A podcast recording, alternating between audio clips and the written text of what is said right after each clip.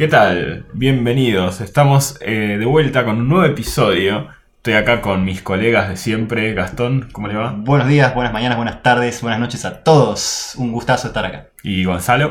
Hola, buenas tardes, muy contento de estar acá. Especial de Navidad, ¿no? Sí, estamos acá en un ambiente muy navideño, con luces, con vestimenta apropiada.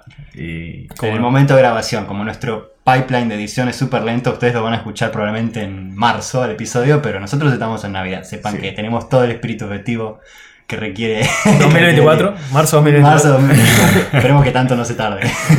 Bueno, y coincidentemente con los eventos mundiales de esta época, más o menos, eh, y vamos a hablar de fútbol. Eh, interesantemente, esto ya lo teníamos pensado antes del mundial, mucho antes, pero bueno, coincide con que el mundial terminó hace una semana más o menos.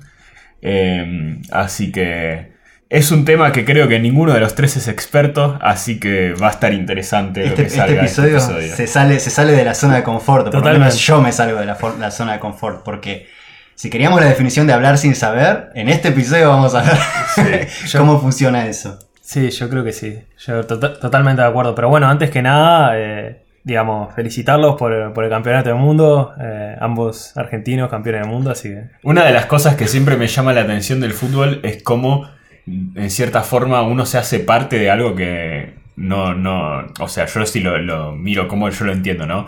O sea, hay un equipo que está jugando y yo en todo caso, ponele que si fuera a la cancha a alentarlos, podría tener una incidencia o no sobre eh, ese partido, ponele. Pero digo, como que vos me estás atribuyendo, ¿no? Me felicitas por algo que yo no hice. Eso siempre me llamó mucho la atención. Como que en el fútbol siempre está esto de ganamos, perdimos, ¿no? Como que uno se hace parte de eso.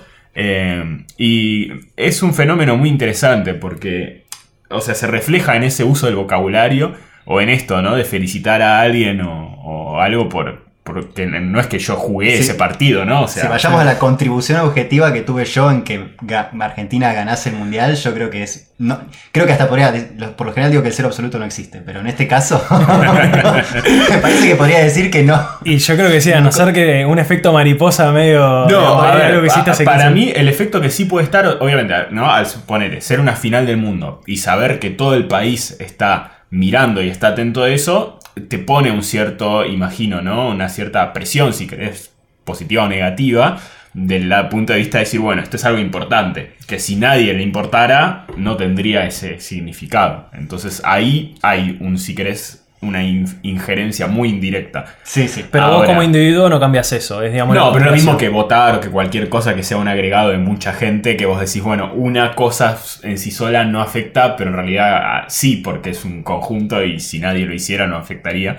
Eh, pero mi, mi- mi reflexión va un poco más allá, porque yo creo que esta, este hecho de hacerse parte de este fenómeno en el cual uno no tiene mucho que ver en realidad es, es eh, voy a tirar algo muy polémico, pero es, es la esencia del fútbol, ¿no? Como que yo, yo siento que cumple una función social que podría ser fútbol como podría ser cualquier otra cosa, ¿no? Es como anecdótico por qué fútbol y no handball o rugby, Eh, pero es tipo, eh, te identificas con cierta cosa, ¿no? Con un equipo y como que es eh, una cosa que corta todas las otras clases sociales o clasificaciones de la sociedad, ¿no? Como que vos tenés una clasificación de no sé si sos rico o pobre, si sos, eh, no sé, eh, lo, lo que quieras. Y después tenés de qué cuadro de fútbol sos. Y esa es como que es ortogonal a todas las otras clasificaciones, ¿no? Entonces vos te podés hacer parte de un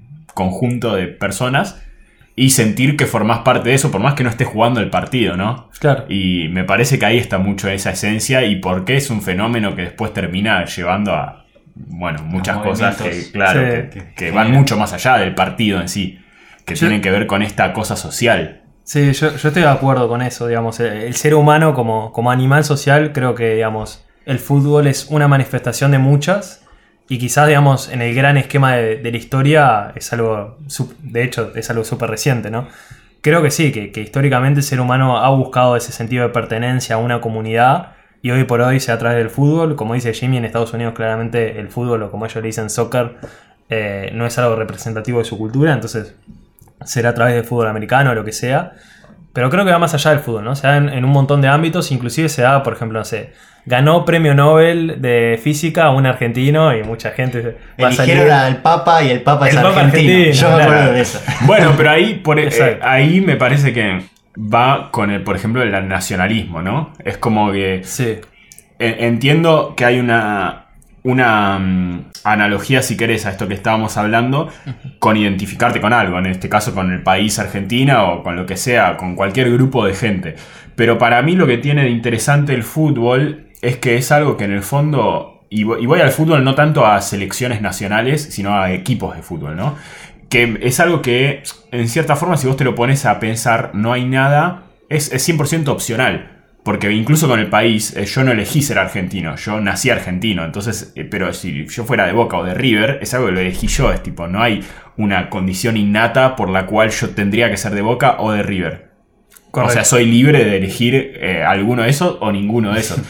Y me parece que con otras cosas no lo tenés, porque incluso en el nacionalismo vos podés decir, bueno, yo podría nacionalizarme, pero no es un proceso tan sencillo por el cual vos digas, tipo, realmente, o sea, no hay nada que, que a vos te defina como, como pertenecer a ese grupo más que tu propia elección, me parece. Eso es interesante.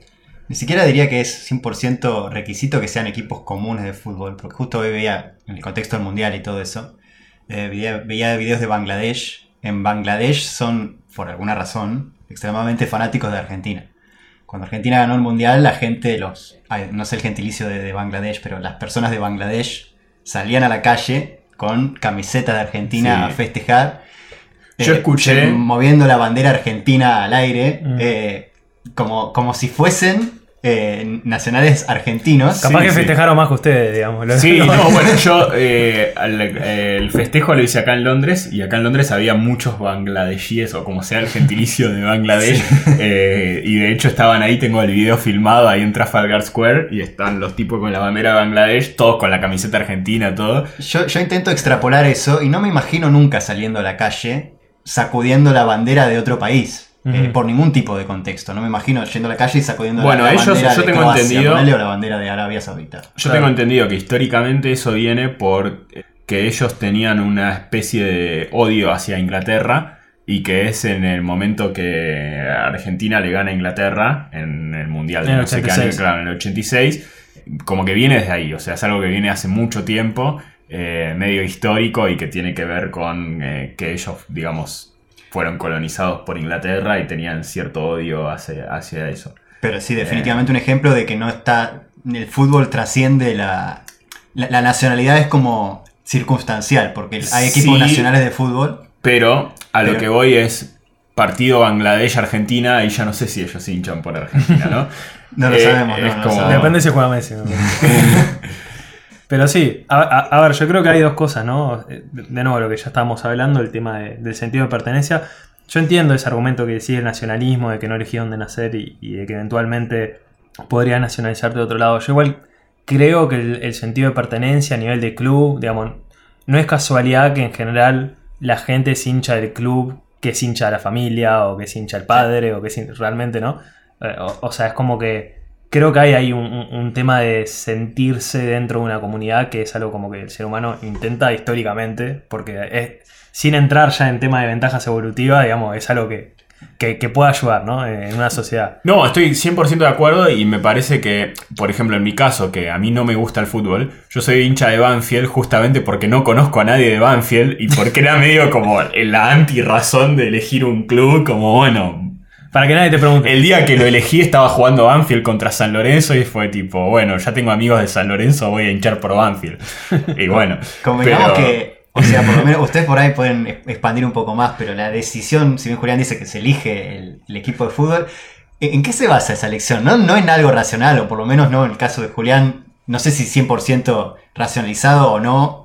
Pero el Eh, caso de Julián- Porque, o sea, si yo tuviese que elegir un equipo de fútbol, ¿en qué me baso? ¿Me baso en el equipo que gana más? ¿Me baso No. en el equipo que me hace sufrir más? ¿Cuál es el valor que busco cuando yo elijo un, un equipo de fútbol? ¿O o lo hago inconsciente, porque es algo emocional, algo que es más subconsciente, mi elección que quizás me representa mi historia de vida o, o representa... Para mí tiene más que ver con lo que decía Gonzalo recién, o sea, más con un sentido de pertenencia de... Yo lo- hasta donde veo, la mayoría de la gente tiene un club desde que tiene memoria, no es que en un momento dijeron, che, me voy a hacer hincha de esto, te agarrás el Excel, empiezas a ver, che, quién gana más partidos, Claro, con, quién voy a maximizar mi felicidad. No, es tipo, che, no sé, o tus amigos, o tu familia, o tu viejo, o alguien es hincha de un club, y Claro. vos como que ya vivís el fútbol eh, en ese contexto, con esas personas, y medio que te querés pertenecer a ese grupo y terminás hinchando por eso desde una edad muy temprana. Casi, casi que se elige tanto como la nacionalidad, digamos. Sí, pero hay, a lo que voy es que mi... eh, o sea, viene en un proceso que, que viene por ese lado, pero a priori no tenés nada que determine eso unívocamente. Como por ejemplo, ser argentino es, che, ¿dónde naciste? Nací en este lugar, pa. Si querés vos decís, bueno, ah, puede ser tu familia, pero tenés innumerables contraejemplos de, che, mi viejo era de Boca, yo soy de River, o, o lo que quieras, ¿entendés? Como que no hay un, un factor que sea unívocamente determinante de, de qué club sos hincha. Hay gente que dice el barrio, no, tenés gente que yo nunca fui a Banfield en mi vida y soy de Banfield. Eh, ¿Entendés? En caso Tipo, tuyo, claro. yo igual no cuenta. Hablemos de gente que vive el fútbol como que como Sí. una religión, ¿no? Porque para mí Sí, e- sí. ese es el caso de uso más interesante. Bueno, pero por ejemplo tenés de eso, de, de Buenos Aires hay hinchas de, de- todos los clubes en todos los barrios. O sea, no es eh, que, ah, el tipo que es de... de- tal, de, de- de Boca. de tiene que vivir en la Boca. O sea, tenés hincha de Boca en todo el país. Como que no pasa por, por algo geográfico, no pasa por algo, eh, me parece, solamente de tu familia. O sea, probablemente si mirás para atrás, sí. Pero no es que necesariamente si tu viejo era de un club vas a ser del mismo club. Para mí hay una diferencia ahí. Sí, y, y bueno, más allá de cómo uno hace esa elección, ¿no? Y a mí lo que me interesa más es, digamos, pensar el, el caso de esa gente que es fanática a morir, digamos, que, que lo vive como una religión, lo vive, eh, se tatúa, digamos, el escudo del club y todo. Parte de su identidad. Claro, es parte de su identidad y, y, digamos, de nuevo, es eh, a un nivel hasta metafísico, si se quiere, ¿no? Y en esos casos, a veces digo, bueno, ¿y, y por qué, digamos, se dio con el fútbol? Yo creo que no es tanto el fútbol como un outlier, como, como un destacado entre otras actividades, sino me parece que es algo más eh, común a través de, los deportes, ¿no? O sea, en nuestra cultura rioplatense el fútbol es como el deporte, pero vos ves en otros países que son otros deportes, pero ves el mismo nivel de fanatismo. Entonces, para mí la pregunta como más interesante es, ¿qué tiene de especial los deportes que hace que, que el ser humano genere ese nivel de, de conexión? Que, no sé, por decir algo medio, medio idiota, pero digamos, ¿por qué no con Olimpiadas de Matemáticas? Hay este nivel de devoción, ¿no? Bueno, ahí si querés po- sí podemos hablar un poco más de fútbol en sí, y como para mí son características que sí tienen otros deportes. A ver, por ejemplo, hoy en día, si bien no es un fenómeno mainstream, tenés gente que es fanática de, no sé, videojuegos y torneos de videojuegos, ¿no? Eh, y habrá algunas personas que van a ver torneos de ajedrez, que quizás es como otro nivel, pero para mí siempre hay un componente de competitividad, es tipo ganás o perdés, ¿no? Como que no vas a ver un torneo de Pandemic, digamos, o de algo que sea colaborativo, Claro. eh, donde es tipo, todos ganamos, no, tipo como que tiene que haber un- una parte de, che, hay algo en juego, ¿no? Claro. Como que está esa adrenalina de, de la competencia. voy por, claro, exacto, voy por un premio o un castigo, pero o algo que es tipo, gano o pierdo. Para mí ese es un componente que le da como esa... Hay una palabra, en inglés es vicarious, no sé si en castellano existe, que es tipo vivir una experiencia a través de otra persona. Entonces es Ah. como que vos no sos el futbolista, pero te identificás con el futbolista y como hincha estás viviendo esa competencia por más que no seas Claro. la persona que está compitiendo. Eh, para mí tiene mucho de eso, de esa experiencia el deporte, que es como que en cierta forma, no sé, vos tenés tu vida, ¿no? Y tu- tus problemas y lo que sea, pero por un momento cuando estás viendo este deporte te estás identificando con alguien que quizás no tiene nada que ver con vos ni nada, y quizás vos puedes ser, no sé, la persona menos físicamente activa, lo que sea, pero es como que te sentís que estás jugando un torneo, que estás corriendo 90 minutos, ¿entendés? Que estás tipo sufriendo. No, No, sé si explica eh. 100%, porque eso lo podrías hacer tranquilamente con el que va al torneo de ajedrez. Pero, y si bien el ajedrez, no estoy diciendo que el ajedrez no tenga su fanbase, su- sus fans, pero no mueve ni cerca eh, el nivel de fanatismo y el nivel de, de- de emoción, de, de lo que sea, que mueve el fútbol o otros deportes de... Para mí, de- el- el- la diferencia es justamente la persona que va al, al torneo de ajedrez vive el ajedrez. eh, Mi, mi teoría inexplicable, no indemostrable, estoy tirando fruta, pero vive el ajedrez de la misma forma que el hincha vive el fútbol, ¿no? O sea, como que. ¿Cuál es la diferencia? Que el- yo creo que el fútbol es algo que lo puede entender cualquiera, porque es como mirás la tele y decís, che, vas ganando, vas perdiendo, este juega y como que. Eh, el ajedrez ya tiene una cosa que por lo menos tenés que saber jugar al ajedrez, porque si no, ¿qué vas a disfrutar el torneo? Sí, pero los 100 metros también es algo que entiende cualquiera. Sí, bueno, y ahí está también la otra parte cultural, que yo creo que si históricamente en Argentina, no sé por qué motivo es el fútbol, pero podría haber sido el rugby, podría haber sido, o sea, para mí esa- eso ya es algo histórico.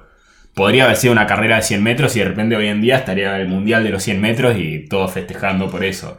Sí. Ahí ya tiene que ver con algo más histórico. Para mí no, para mí hay algunos ingredientes Sí. específicos, pero por ahí no, quién lo sabe. Por No. ejemplo, eh, andá, sí. No, eso, que, que yo creo que el hecho de que sea un deporte de, de equipo suma un, un Sí. ingrediente en particular, ¿no? Porque es más, eh, cuando vos ves a un equipo, vos te podés identificar no solamente con las personas del equipo que, que te estás identificando, también te podés identificar con cómo el equipo actúa en conjunto. O sea, porque por ahí puedes tener hasta un antagonista dentro de tu propio equipo. Sí, Eh, es algo que por ahí en los deportes individuales eso no se da. bueno, pero ¿por qué fútbol y no rugby? O fútbol y no hockey. Bueno, No, convengamos que todos los de equipo son los más populares. Rugby, hockey, esos son los que tienen más movimiento internacional, por lo menos. Sí, cada uno de esos países tienen, pero todos son de equipo, por ejemplo. Todos son de ejercicio físico. Todos tienen como estrellas o, o personalidades o, o personas que decís un Messi, un Ronaldo, o no sé cuáles serían los jugadores, los jugadores de hockey. Un Luis Suárez. Un Suárez o, qué sé yo, un Ginóbili si vamos al básquet. Claro.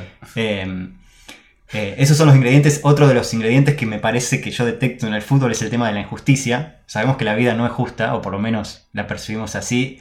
Y en el fútbol siempre está ese componente de nos merecíamos ganar, pero fue injusto. Fue injusto el árbitro, fue injusto las circunstancias, fue injusto la suerte. Ese, ese componente también para mí Es- añade. eso en el ajedrez no pasa. eso en el ajedrez no pasa. es ¿no? 100% justo. Bueno, Sí. no, pero no sé si vieron que hubo todo un quilombo ahora por el campeón, bueno, Magnus Carlsen, Porque acusó de. acusó de cheating a, Sí. al otro. Bueno, así que incluso y, ahí... y ese, pero ese, ese fue el momento donde el ajedrez pasó a la escena internacional. Exacto, por sí, el sí. drama. Si no estaba el drama, no estaba. Bueno, a eso voy. O sea que para mí no, no pasa tanto por el fútbol, sino por la componente social que tiene nuestra interpretación del partido de fútbol. Claro, sí. Que para mí históricamente se dio con el fútbol, pero se podría haber dado perfectamente con el básquet o con, no sé, algo que sea pintar cuadrados en un papel y que de repente yo te gane a vos con algo que, no sé, algo inventado.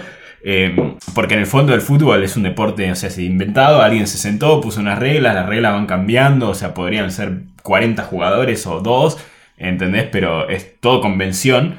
Pero para mí hay una parte de interpretación que nosotros hacemos de eso y que tiene que ver mucho con, con esto que decís vos, medio con el cholulaje, con, che, esta, no sé, esta persona no sé qué, que después con identificarte con la justicia o la injusticia, que por ejemplo hay mucho de esto, ¿no? De Argentina, de sentir que, ah, le ganamos a Inglaterra en el fútbol, pero perdimos la guerra de Malvinas y como que de repente tenés un montón de cosas que pasan por algo que nada que ver con el fútbol.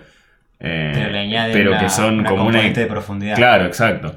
O sea, para mí va mucho por ese lado. Sí, sin duda. Yo, yo estoy de acuerdo. Igual creo que cuando decías, por ejemplo, lo de pintar cuadrados, creo que el deporte en sí, y ahí ya, digamos, es como decía Gastón, es, es un conjunto de ingredientes, digamos, que, que genera un resultado, pero que sea un deporte físico, digamos, le añade algo, digamos, a la actividad para mí. Porque, bueno, digamos, está comprobado, ¿no? Que el ejercicio físico, digamos, levanta el ánimo y demás.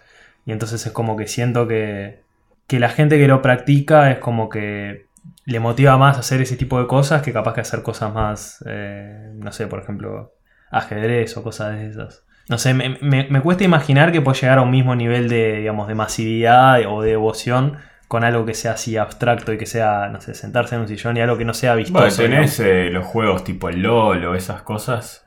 Que está bien, Eso vi- visualmente es parecido porque tenés como una batalla, todo. Que después mirás al humano que está jugando el juego y está sentado. Y a lo sumo lo que mueve son los ojos y los dedos. Eso es verdad, es un buen contraejemplo y Pero- tendremos que hacer un episodio de eso. Visualmente. Sigue siendo un está bien deporte de que- equipo, añado. Sí, o sea, a- ahí eh, tiene la parte de equipo, tiene la parte de, de- de De las estrellas figuras, las también. estrellas, de, de toda la parte también social, de que para mí eso es muy importante, que vos yo a la gente que conozco que sigue eso, no es que miran el partido en su casa, se juntan con los amigos a ver el partido de LOL, de la misma forma que el fútbol. Está bien, ya cuando sos un fanático empedernido, sí mirás el partido solo y quizás eh, no, no Te vas a las 5 de la mañana. pero muchas veces eh, hay un componente de, che, me junto a, a ver el partido con mis amigos o voy a la cancha. O eh, hay una parte de ese deporte, cuando no lo estás jugando, igual tu vivencia es social, no estás aislado. Entonces para mí eso también es importante. ¿Cómo se imaginan de aquí a 50, 100 años que va a ser la sociedad en cuanto, digamos, al fútbol, pero más en general en cuanto a estas actividades recreativas, pero que uno las puede llegar a vivir con, con digamos, con, con un sentimiento de mayor importancia de lo que, más allá de una actividad recreativa? Yo no creo que cambie mucho eh, de acá a 50 años porque por lo menos las mecánicas o, o- o los, los motores que hacen que el fútbol se mueva y que sea lo que es no, no, no- no son muy recientes. O sea, esto ya te digo, de, de la pertenencia al grupo, de, de hinchar por, por tu cosa, somos nosotros contra ellos. Eso está desde siempre en el comportamiento humano. Así que por ahí el fútbol cambie en las reglas, por ahí cambie la forma en que se comercializa, eh, en el sentido de que por ahí no se consume más a través de televisión, se consume a través de otro, de otro medio. sea. Podría ponerle, no sé, imagínate que hagan... Tenés la vista de Messi. Claro, vos ves como, como juega Messi desde su perspectiva. Messi se pone una cámara en la frente y todos, podés ver- todos pueden ver cómo juega Messi y vos podés cambiar de los juegos. No sé. Eso, la, la forma de consumo no sé cómo va a cambiar. Pero todo el circo, toda la, la parafernalia de alrededor del fútbol no, no la veo cambiando. O sea, veo que se va a mantener. Quizás por cómo se cambia el consumo, porque cuando se masifica el fútbol con la televisión y todo eso, como que se acentúa mucho el, eh, el drama, el- el- la masividad, la, eh, todo- todos, todos saben del fútbol, todos saben lo que pasa, eso se, se masifica. Quizás se siga masificando más, pero no creo que, por ejemplo, el fútbol desaparezca. eh, o la versión del deporte o del equipo, nosotros contra ellos, eh, en una competencia, eso no creo que desaparezca en los próximos 50 años. ¿Vos, Jimmy? Yo, es una pregunta interesante y eh, ya dejando volar un poco más la imaginación, ¿no? Si te pones a mirar, es interesante y me gustaría ver qué es lo que cumplía ese rol de fútbol que estamos diciendo en, otro- en, en otros momentos de la sociedad, ¿no? A mí lo más cercano, así que me viene a la mente ahora, es, no sé, el Coliseo en Roma, poner, ¿no? Como que tenés algo que es un evento masivo, donde de repente hay, algo que es medio físico, probablemente tenés como, bueno, elegir un lado de, no sé, dos gladiadores peleando, yo banco a, a este y otro grupo de personas bancará al otro. eh, y si yo lo pienso por lo menos en, el Río de la Plata, es como que Boca River, eh, y ahí voy a tirar fruta porque es como lo poco que sé de fútbol, imagínate, ¿no? Pero tengo entendido que es una pica que viene porque originalmente estaba en medio en la misma zona, eh, ¿no? Y era también una, una zona donde de repente llegaron muchos inmigrantes a la ciudad y es como algo que se fue construyendo porque tampoco es que viene históricamente desde mucho antes del siglo XX, ¿no? Será principio del siglo XX y es medio eran dos clubes que estaban en esa zona del Río de la Plata, que era una zona de puerto, zona y como que viene de- de cierta historia que en realidad podría darse de cualquier otra forma, ¿no? Y que, por ejemplo, vos podrías decir, bueno, de acá a 100 años andás a ver históricamente qué pasa por el cual se construye un grupo de gente con algo en común que dice, che, esto es tipo un factor por el cual yo tengo una rivalidad con otra persona, por ejemplo, ¿no? Y eso se puede llevar a cualquier, eh, digamos, competencia, que puede ser un juego, que puede ser un deporte o que puede ser algo. Entonces, para mí es muy interesante, digo esto, dejando volar la imaginación, que de repente este rol lo podría cumplir eh, LOL, en andás a ver qué conflicto que haya entre dos grupos de personas y de repente es como que todo eso queda canalizado en esta rivalidad entre dos equipos, por ejemplo, ¿no? Claro. Eh, entonces eso para mí puede llegar a pasar. Ahora coincido con Gastón que de acá a 50 años, por ejemplo, no lo creo como un plazo tan largo como para que cambie mucho eso. Pero, por ejemplo, sería interesante que yo creo que a muchos más años probablemente surjan otros deportes u otras formas de competencia.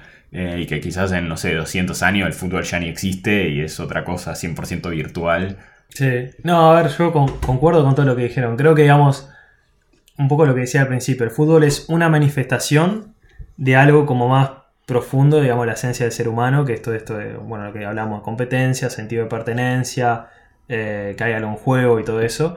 Y si te fijas en la historia hay 80.000 ejemplos, lo que decías del Coliseo, inclusive antes en, en América también, tipo los mayas, no sé, los aztecas jugaban a la pelota también que era un deporte de, de mierda, porque era tipo, le pegaban a la pelota como con la cadera y se hacían mierda. Y creo que hasta que el que ganaba era tipo, tenía el honor de ser sacrificado de los dioses. Sí. O sea, por ganar te moría.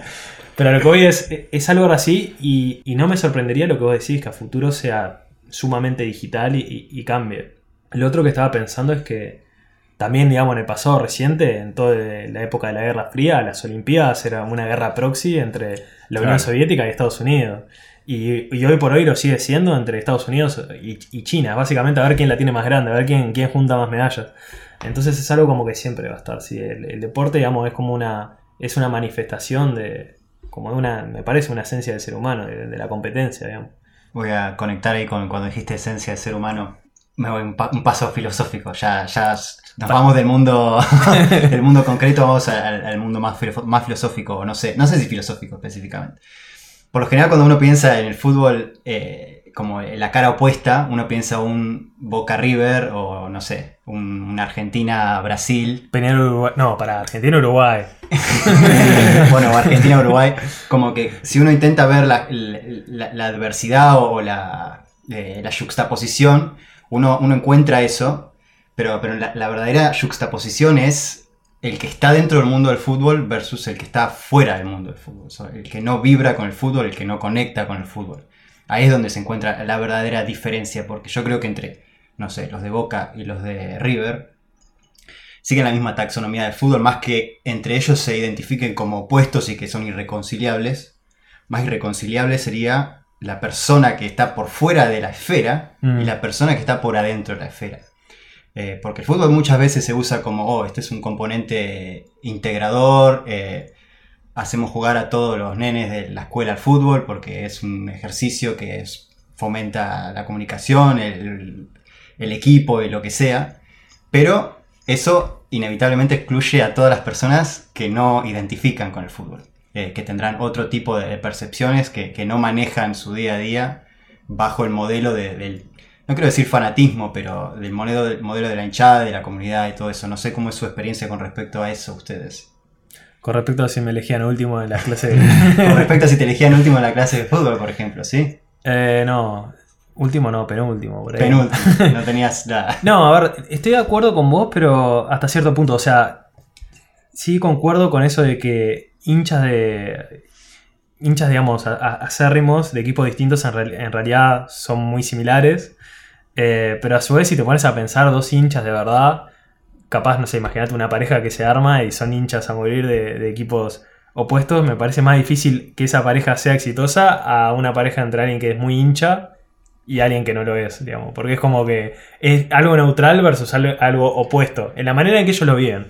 Pero entiendo lo que vos decís desde el punto de vista de como de los valores o, o de la forma de pensar, ¿no? Sí, para mí lo que, lo que tiene, respondiendo un poco a tu pregunta, en mi experiencia, eh, como que en mi familia a nadie le gustaba mucho el fútbol y eh, yo cuando era chico me intentaron medio meter en el mundo del fútbol. ¿Tu familia? Mis, mis viejos como, che, bueno, tipo, para que no sea la misma eh, que maldición de la familia, de a nadie le gusta el fútbol, me una, mandaban... a- una maldición, ¿viste? Que- que- Claro, exacto, por eso, respondiendo fuerte, a, tu, a tu pregunta, es como que a mí me, me trataron de incentivar de, de pibe, de que jugara al fútbol, de que mirara fútbol, todo, pero como que nunca me, me llamó la atención, porque a mí el deporte es como que no, no- no soy muy bueno en eso, ni me interesaba. Y em, lo que sí me gusta es, por ejemplo, jugar al fútbol entre amigos. No es que lo hago muy seguido, lo habré hecho una vez por año, ponele. Pero como que cuando no es un nivel de desigualdad tan grande en el cual yo soy el peor de todos y todos juegan muy bien, digamos, si es más tipo todos jugamos más o menos igual de mal, ahí me gusta y la paso bien. O ver un partido, ponerle en el mundial o eso, como que ahí la paso bien. Pero después lo que sí me ha pasado es más el, el hecho de quedarte afuera de muchas charlas, que de repente se dan, no sé, amigos varones, se juntan y están tres horas hablando de fútbol. Y ahí es como que, bueno, y yo en este, en el- acá qué hago, medio Una como que- alienación. Claro, pero igual estoy más de acuerdo con Gonzalo en el sentido de que creo que más allá de eso, no, no me parece que sea tan divisorio porque en, en- en última instancia es como, bueno, no sé, a mí no me gusta el fútbol e igual puedo ser amigo de alguien que le gusta el fútbol y está bien, quizás no participaré de todas sus conversaciones o no. Pero incluso si me interesara, podría como que... eh, también ahí está un poco lo que decía al principio, que es medio como una elección. Porque si a mí me interesara o yo realmente Pero, quisiera formar ah, parte de eso, podría empezar. interesa, esa era mi, follow-up. Sí, yo creo que sí, ¿eh? Yo creo que eh, hay una, una parte de mí que siempre dijo, che, yo podría empezar a mirar partido de fútbol, podría leer un poco más sobre esto y, y listo. Y no es más que eso. Eh, ahora, no me interesa porque tengo otras cosas que me interesan más, pero no porque eso no me interese. Muy poco tiempo, realmente. Sí. Eh, sí, eh, yo me refería a la. sí, a como esto, lo opuesto del fútbol es eso, es el que no está en la esfera del fútbol. Eh, el que se queda alienado, el que no, no puede entender por ahí de dónde viene todo el fanatismo, pero solamente eso. O sea, hay otro, hay otro universo en donde eso sucede. Creo que tenemos uno o dos minutos para cerrar el tema. Eh, no sé cómo habremos pasado este episodio, si habremos disimulado probablemente bastante bien que no sabemos nada de fútbol o, Probablemente mucho. ganamos muchos detractores. sí, creo que perdimos la, la audiencia muy. que además con alta presencia en el Río de la Plata, ¿no? O sea, no, Pobre. las probabilidades no nos dan bien. No, no hablamos nada del periodismo deportivo, no hablamos nada de. Sí, no fuimos muy polémicos. Tampoco. tampoco. hablamos mucho del mundial. Una de las cosas que me gusta de este episodio es que, como va a estar publicado probablemente unos cuantos meses después, no, no sé si tanto, pero va a tener cierto, cierto margen de, de, publicar, de la grabación a la publicación como una cápsula de tiempo. De, ah, esto lo- se bebió así este mundial. O sea, mencionamos el mundial en un par de ocasiones solamente. eh, pero, ¿cómo se siente cuando te escuchás de vuelta de cómo era la sensación del mundial ahora? Pero en realidad en agosto. Ya estoy pateando Bueno, cada vez más al episodio. Sí, me parece un poco mucho. Pero para cerrar, entonces, ¿cuál fue, ¿cuál fue la sensación que le dejó el Mundial a ustedes en particular? Que, digamos, que fueron protagonistas. ¿Cómo, cómo lo sintieron? ¿Cómo lo vivieron? Es que yo no fui protagonista Ok, del está- mundial. no Cuando decís ustedes fueron protagonistas, yo por ser argentino, Bueno, pero miraste partidos. miré un partido, sí.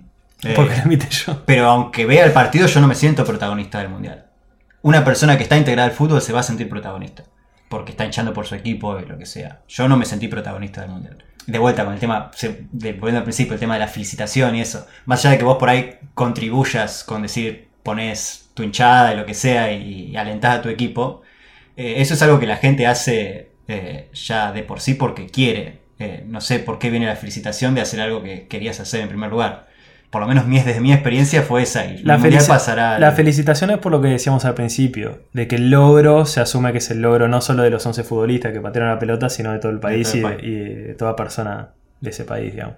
Bueno. Sí, y para mí, eh, bueno, en mi caso yo lo viví bastante distinto, o sea, si bien no soy fanático del fútbol, los mundiales suelo mirar todos los partidos de Argentina, después de otras cosas no. Creo que la Copa América miré la final, ponele, pero después ni sé lo que es la Copa América, es como, bueno.